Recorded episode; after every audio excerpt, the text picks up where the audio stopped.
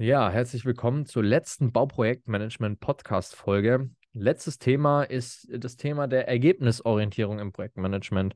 Ein Thema bei den sozialen und persönlichen Kompetenzen ich würde sagen, ein ganz generelles Thema, nämlich die Orientierung auf das große Ganze zu setzen im Projektmanagement. Nicht zu vergessen, was das große Ganze ist, also wofür man etwas macht.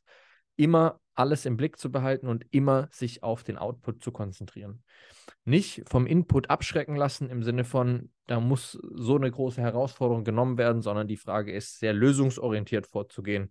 Also, wie komme ich am Ende an das Ziel? Das ist eine Management-Kompetenz, die Projektmanagement haben sollte und die Projektmanagement auch dem Team übertragen sollte. Also Orientierung auf das Ergebnis, sich nicht zu verzetteln, zu gucken, dass alles möglichst effizient und auch effektiv am Ende durchgeführt wird, um die richtigen Ergebnisse zu bekommen.